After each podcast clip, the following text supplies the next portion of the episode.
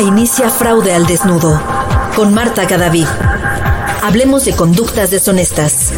Transmisiones en vivo cada semana.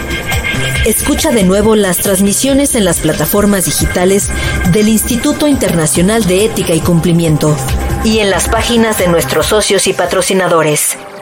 ¿Estás preparado para un nuevo desafío?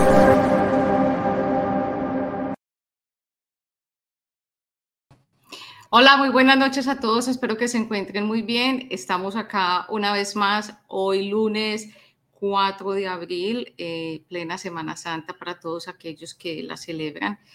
Eh, hoy estamos con un invitado también súper, súper especial. Estamos aquí con Juan García, un auditor, yo lo llamo también auditor estrella, muy bien conocido en Latinoamérica, pero yo no voy a sabotear el personaje.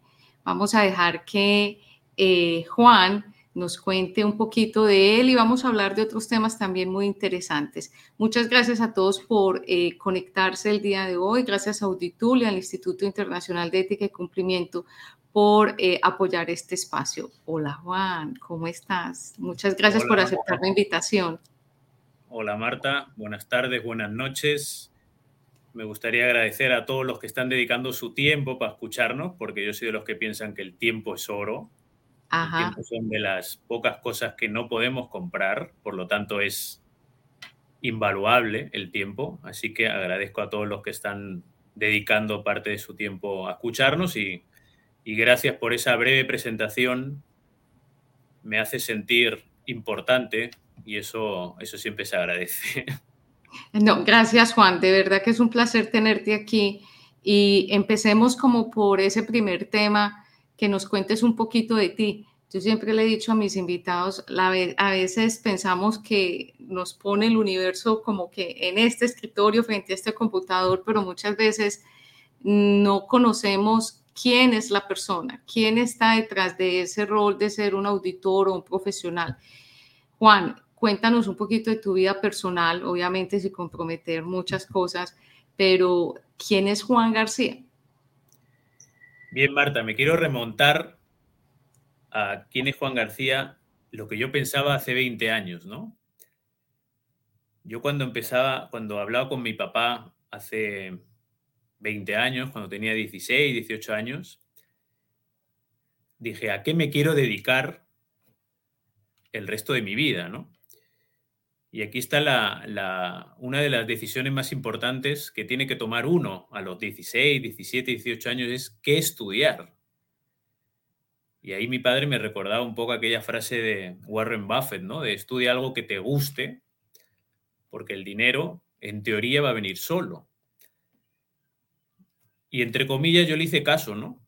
Dije, ok, voy a estudiar algo que me gusta, que es la contabilidad, los estados financieros pero desde el punto de vista de analizar los estados financieros para ver si están bien, analizar los procesos en las compañías para ver si están bien, y ahí, eh, en aquellos tiempos tampoco sabía que me iba a dedicar a ser auditor interno, pero lo que decidí es que yo quería estudiar administración de empresas, aunque realmente yo lo que quería es estudiar historia, pero hice un equilibrio.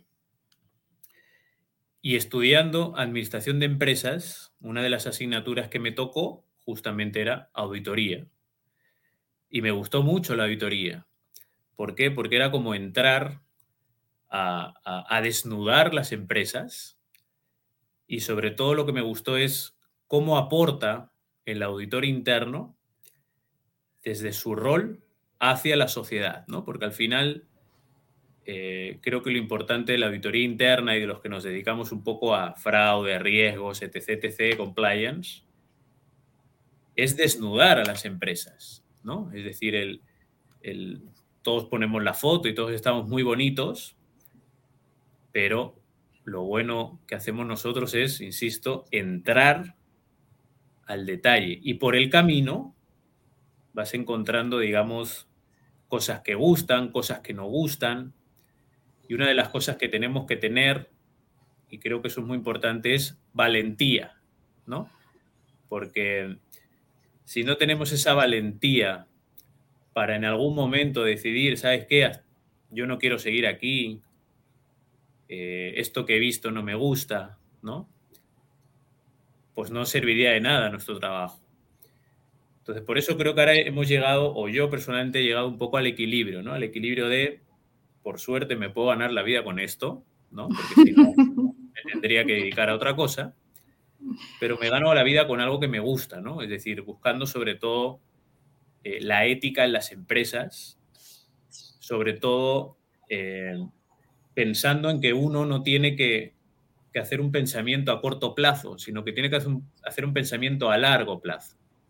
¿no? Efectivamente, nuestra vida a veces, sea 80, 90, 100 años, lo que duremos, es corta, ¿no? pensando en todos los años que tiene el planeta Tierra. ¿no? Entonces, una de las cosas que me gusta siempre recordar es, felizmente me puedo ganar la vida como auditor, pero siempre viendo que mejoramos en esta sociedad, ¿no? Mi padre y mi abuelo siempre decía, lo importante es que dejemos la sociedad mejor que la hemos encontrado. Y cada uno desde su rol. Nosotros tenemos un rol, eh, otras personas tienen otros roles profesionales diferentes, pero la idea es dejarla mejor de la que, de la que le hemos encontrado. ¿no? Entonces, por eso eh, me sigo dedicando a esto hasta que, hasta que digamos, los stakeholders quieran, ¿no? Qué bien, Juan, esa reflexión. Eh, yo la comparto contigo. Yo también soy, creo que esas bendecidas en este plano existencial de tener la misión y la visión alineadas y eh, yo a veces digo, yo no trabajo, yo me divierto. Obviamente hay unas eh, jornadas de diversión muy largas, muy tensas, muy extenuantes, pero termina uno el día como con el deber cumplido. O sea, no hay mejor satisfacción que uno irse a descansar y, recorrer el día y decir todo lo que yo pude hacer. Y yo siempre le he dicho, Juan, a la gente, si usted quiere hacer las cosas bien, busque cómo agregar valor, cómo inspirar, cómo ayudar a los otros.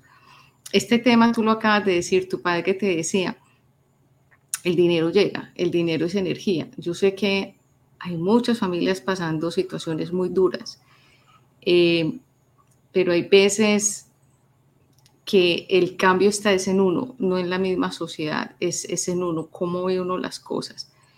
Eh, sí, el dinero no es todo, puede que calma los nervios, eh, pero cuando uno está en el lugar correcto, las cosas se alinean y se han alineado para ti, se han alineado para mí y para muchas otras personas que con seguridad nos ven. Juan, hablemos un poquito de resiliencia. Cuéntanos de tu carrera profesional, algo que nos puedas, eh, digamos, compartir sobre un caso, un momento en tu vida en que tuviste que pensar muchísimo, que las cosas de pronto no salieron bien al principio, que después de ciertos ajustes las cosas se mejoraron, algo que nos pueda ayudar a nosotros para poderle demostrar a nuestra comunidad de auditores en Latinoamérica que hay veces que no nos podemos rendir, que hay casos que son muy difíciles, que son compañías muy complejas, que pueden ser investigaciones muy duras donde uno no puede tirar la toalla, pero que al final las cosas van a salir bien si tenemos la suficiente paciencia y nos rodeamos bien. ¿Qué nos puedes compartir, Juan? Mira, a mí me pasó, eh, todos nos acordamos, el día 15 de septiembre, lunes 15 de septiembre del año 2008, ¿no? Revienta Lehman Brothers. Oh. Eh, y justamente ese día yo empiezo a trabajar en una consultora, en una Big Four, el mismo día, 15 de septiembre del año 2008. Entonces dije, uy, pero justamente empieza a ser auditor de empresa, de, bancos, y justamente hoy quiebra uno de los bancos más importantes en, Estados Unidos. ¿Eso qué significa? Efectivamente, que cuando en Estados Unidos quiebra un banco, a los pocos meses, como mucho al año, se, viene afectado Europa. Sí. Entonces, en el año 2009, precisamente en España, eh, aparte de la crisis financiera, nos llega la crisis inmobiliaria, ¿no? Para que todos aquellos que conozcan un poco el tema europeo, en España sobre todo, que vivimos, España vive de dos cosas, del, inmobiliario y del turismo, ¿no? 90 millones de turistas al año. Pues imagínense que revienta una de las dos patas ¿no? del PIB, que es el inmobiliario. Entonces, ¿eso qué significa? Que yo, que en teoría eh, había estudiado, me dedicaba para algo que me gustaba, llega un momento en que la situación me dice, pues lo tienes complicado, ¿no? Lo tienes complicado porque, insisto, ha reventado Lehman Brothers, estamos en, una situación financiera complicada. Y en ese momento tomo una decisión importante, que es decir, venirme para este lado del... Nosotros en España hicimos cruzar el charco, ¿no? Es decir, cruzar el charco, venirse para Latinoamérica y claro, con unas ideas de cuando uno toma esas decisiones, por supuesto, piensa que todo le va a salir bien, pero llega y como todo en esta vida, o como muchas veces pasa en esta vida, uno planifica una cosa y la vida hace lo que quiere, ¿no? Entonces tienes que tener esa capacidad efectivamente de adaptarte. Entonces llego a Latinoamérica, los primeros meses no me va bien, y entonces pasa como para todos aquellos que hacen running, ¿no? Cuando hacen una maratón de 42 kilómetros, ya están en, la, en, el kilómetro 38, ya con la lengua para afuera. Y aquí, ¿qué, ¿qué te pide el cuerpo? Dejarlo todo, ¿no? O sea, es que ya, ya no puedo más.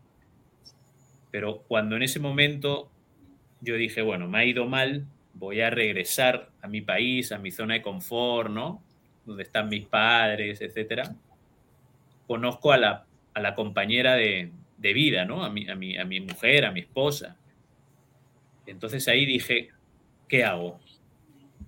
Me regreso, ¿no? Porque realmente me ha ido mal, o los primeros meses no me han ido como yo esperaba, o lo intento, ¿no? Estoy, insisto, en el kilómetro 38 con la lengua afuera, y efectivamente lo intenté, por lo que lo que mueve el mundo, tú sabes, Marta, que es el amor, ¿no? Entonces a mí me hizo justamente quedarme amor, tener amor hacia mi esposa. Y entonces efectivamente ahí empezaron un poco a cambiar las cosas. Y ahí pasó lo que tú has dicho, ¿no? Es decir, el haber estado en situaciones complicadas, a mí me, hizo tomar la decisión de no quiero seguir, ¿no? O sea, me, quiero ir. Y profesionalmente no me sentía cómodo por, por X razones, ¿no? Porque uno tiene que estar en, en, sitios donde haya ética, las cosas se hagan bien, etcétera, ¿no? Pero por suerte, ¿no? Por suerte para mí, me quedé gracias a, que me enamoré. Y como dices tú, luego empezaron a. Me, me empezó a ir las cosas bien, en el sentido de. Eh, hay que buscar temas éticos. Ok, vamos a consultar a Juan García cómo hago, ¿no? para cuando tengas situaciones complicadas. Tú has dicho algo muy interesante, Marta, que es el, dinero, ¿no? La típica pregunta, ¿el dinero da la felicidad? No, lo que el dinero da es comodidad. El dinero da mucha comodidad, pero la felicidad es nuestra, es de cada uno. La felicidad no te la va a dar el dinero, no te la va a dar un carro, no te la va a dar una, una, una casa. Entonces, con esto lo que quiero explicar es que efectivamente cuando uno ve situaciones no correctas o incorrectas, ¿no? Porque todos sabemos lo que está correcto lo que está incorrecto, ¿no? Si seguimos a nuestros queridísimos filósofos romanos o griegos, que hablaba de la virtud, todos tenemos claro lo que está correcto e incorrecto. Entonces, cuando alguien ve algo incorrecto, lo que tiene que hacer es echarse un costado, ¿no? Lo incorrecto es seguir. No, es que quiero seguir porque tengo que pagar facturas, porque tengo que pagar el colegio de mis hijos, pero eso es lo incorrecto. Y todos sabemos que eso es parte de, y tú eres Marta, la rockstar de fraude en Latinoamérica y lo sabes, ¿no? El, uno de los ingredientes es la racionalización, ¿no? La, el autocambio que nos hacemos, bueno, no está tan mal, pues si al final estamos hablando de unos miles de dólares. Todo el mundo lo hace todo el mundo lo hace, siempre se ha hecho así, los negocios se hacen así, no hay otra forma de hacer negocio. Bueno, podríamos empezar a, decir frases y creo que nos llegaría para un libro, pero cuando en ese momento uno decide, esto no va conmigo, a la larga, como bien has dicho, los astros se unen, ¿no? Y los astros se unen para encontrar, digamos, eh, responsables, CEOs, presidente de directorio que realmente tienen ese pensamiento de las cosas se tienen que hacer bien, porque está lo correcto y lo incorrecto. No hay zonas grises, todos sabemos lo que es correcto y lo que es incorrecto.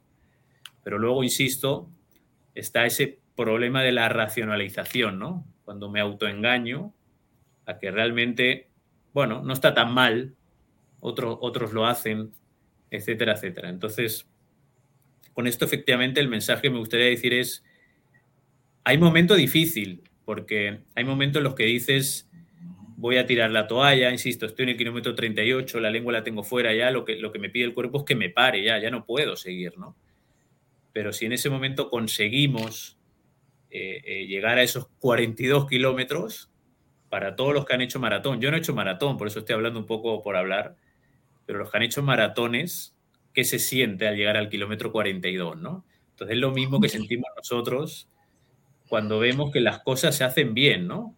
Y aportamos a que las cosas se hagan bien. Y los que no, por el camino, eh, efectivamente te dejan muchas cosas, te dejan mucha gente, ¿no? Pero lo importante es eso, ¿no? Saber eh, dar ese último sprint, que es el que más cuesta, por cierto, ¿no? Porque uno empieza la maratón y está fresco y, le quedan, eh, recién comienza, está, ¿no? Está hidratado, pero ya cuando llega el minuto 38 ya es más complicado, ¿no? Entonces, definitivamente uno tiene que también marcarse, eh, insisto, buscar lo que es correcto siempre, porque no, no, no hay otra forma, ¿no? No hay, no hay zonas grises, no hay, no hay otra forma, y a la larga, lo correcto es como uno se siente a gusto, ¿no? O sea, al final no creo que ninguno de nosotros nos sintamos a gusto haciendo cosas incorrectas. Entonces, al final yo creo que es lo que te llevas de esta vida, ¿no? Porque si no, ¿cómo le dirías a tus hijos, a tus sobrinos, eh, qué pensarían de uno cuando hace cosas incorrectas, ¿no? ¿Qué, ¿Qué, le podríamos decir a nuestros hijos? Entonces, creo que uno tiene que pensar incluso más que nuestros hijos, en la sociedad, ¿no? O sea, en cómo dejaríamos, cómo tenemos que dejar la sociedad cuando nosotros nos estemos, porque nosotros vamos a estar unos años, ¿no? La, la media de edad es 85, por lo tanto yo tengo 40, me quedan 45 años de vida como máximo. Porque lo que está claro es que en algún momento vamos a morir, ¿no? O sea, nada hay claro en esta vida, lo único claro es que vamos a morir. Por lo menos cuando, cuando ya no estemos, que, que hayamos dejado un legado, digamos, de hacer la forma correcta, ¿no? Juan, ahí te quiero rescatar muchas cosas. La última que mencionas es eh, el cómo quiere que lo recuerden. ¿ok? Eh, eh, se supone que no hay muerto malo, pero hay muchas veces que ya el muerto pues pasó y pasa la semana, se terminan las novenas, pues si es católico, si le hacen el novenario y empiezan ya los comentarios. Entonces uno, yo siempre les digo en estas introducciones a los cursos, todo lo que tenemos que aprender y piensen también en la vida profesional, a usted cómo quiere que lo recuerde. La otra parte que quiero rescatar, Juan, es eh, si uno tiene dudas de que algo no es bueno, yo siempre lo comparo es, ¿estamos embarazadas o no estamos embarazadas? Este tema de la ética del comportamiento humano no, son, no, es un tema como de aguas grises. Lo que pasa es que el, ser humano sí navega en esas aguas grises todos los días porque todo depende cómo es la respuesta, la impulsividad, la madurez con la que la persona responde a los problemas. Entonces ahí viene la propensión al fraude o al comportamiento deshonesto. Pero cuando nosotros hablamos de que es que eh, a veces esa parte cultural es muy difícil, se vuelve como una influencia muy fuerte y a veces, eh, a veces hay que luchar, es, aunque a mí no me gusta la palabra luchar, pero a uno llega y le dicen, pero Marta, es que eso es un delito de paisaje, es que eso es normal, eso lo hacen. Entonces yo siempre digo, ¿Qué tal si usted le está contando esta situación? Está con esta situación, mamá, sus hijos, a la prensa eh, y a sus amigos. Dígame, ¿qué van a pensar de usted? O sea, ¿cómo lo va a contar? Usted cuando lo empieza a contar, ¿usted cree que va, o sea, qué le va a decir? Usted le va a decir a su mamá, sí, voy a cometer fraude, voy a, o voy a participar en un caso de, corrupción o de soborno. O sea, saliendo de esas palabras de su boca o su mamá, ¿usted cómo se siente? Y, y, si usted se sienta con un periodista, ¿usted cómo se siente? Ponga esos tres o cuatro escenarios. Y si usted no se siente cómodo, eso significa que no está bien hecho. Calibre simplemente esas, esas tres conversaciones, su mamá, su pareja, sus hijos y la prensa. Y usted se va a dar cuenta la sensación. Si eso no suena bonito, por ahí no es. Juan, ya para eh, ir cerrando, Juan, ¿qué nos depara el futuro? ¿Qué tenemos que hacer? Estamos trabajando con tantas cosas, con tanta incertidumbre. Yo pienso que la historia nos viene dando como muchas lecciones.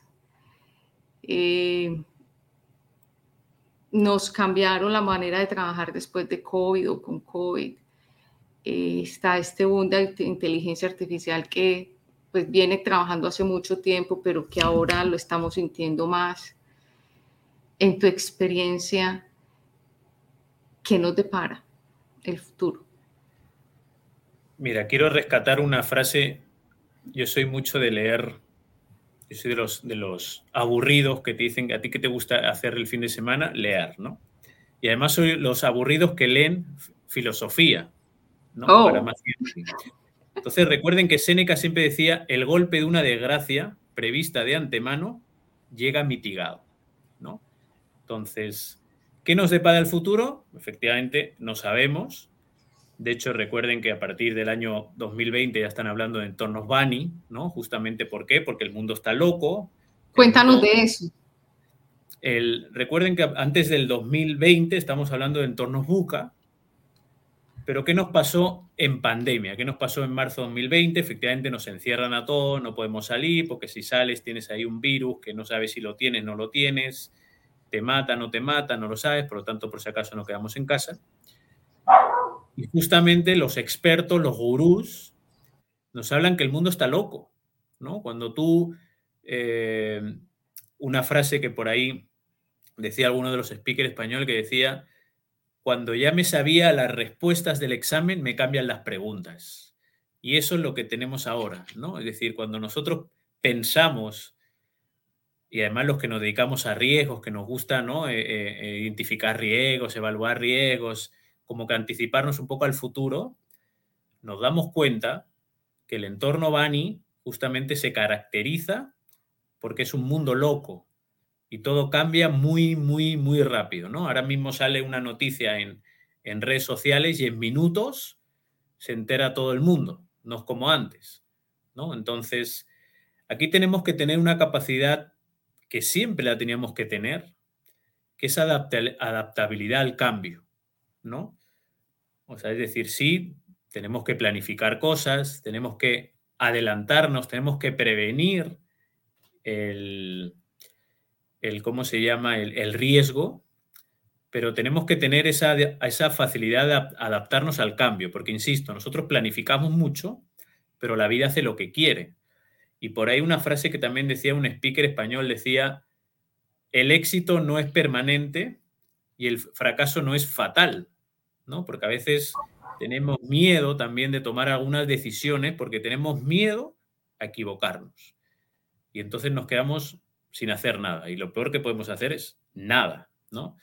Entonces, insisto, creo que lo que necesitamos ahora es adaptarnos muy bien a los cambios, saber adaptarnos a los cambios, no agobiarnos por el futuro, porque recuerden, y como anécdota, España es el primer país de consumo de ansiolíticos, ¿no? El ansiolítico es esa pastilla que te tomas cuando tienes ansiedad y te calma. Imagino que te sientes perfectamente.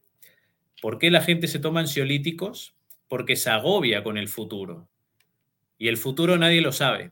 Bueno, sí, Dios solo lo sabe. El resto no sabemos cuál es el futuro. Entonces, si no tenemos esa capacidad de adaptabilidad y de no agobiarnos por el futuro, porque, insisto, nadie sabemos, no sé a ti, Marta, pero si a mí alguien me dice que ahora mismo iba a estar hablando contigo, yo desde Lima, tú desde Costa Rica, vamos, es que lo hubiese dicho no tienes ni idea de lo que me estás diciendo, o sea, estás loco lo que me estás diciendo. Entonces, en nuestra vida personal, yo antes te comentaba, antes de empezar el conversatorio, Marta, de que yo tengo dos hijos de cuatro años. ¿Quién me iba a decir a mí que iba a tener mellizos, no? Entonces, la vida es así, entonces tenemos que tener esa capacidad de adaptarnos. Y en las empresas pasa eso, ¿no? Las empresas tenemos planeamiento estratégico, objetivos estratégicos, objetivos operacionales. Y al cabo de dos meses, todo cambia. Cambia el gobierno, eh, revienta el Silicon Valley, eh, por ahí sale una noticia también de, miles de noticias de fraude. ¿no? estornuda China. Correcto, estornuda China. Entonces, lo, lo que les comentaba antes, es decir, cuando pensamos que tenemos las respuestas del examen, nos cambian las preguntas. Las preguntas. Y las preguntas nos las van a ir cambiando continuamente. Así que solo nos queda, y bueno, acabas de, hablar de la inteligencia artificial, el ChatGPT, el que... Tú sabes, Marta, que ha salido una estadística que dice que eh, hay una probabilidad del 100% que desaparezca los auditores internos. ¿Por qué? Porque el trabajo de un auditor interno lo va a hacer la inteligencia artificial. Entonces nos podríamos poner todos aquí a, decir, ¿qué hacemos ahora? No vamos a quedar sin trabajo.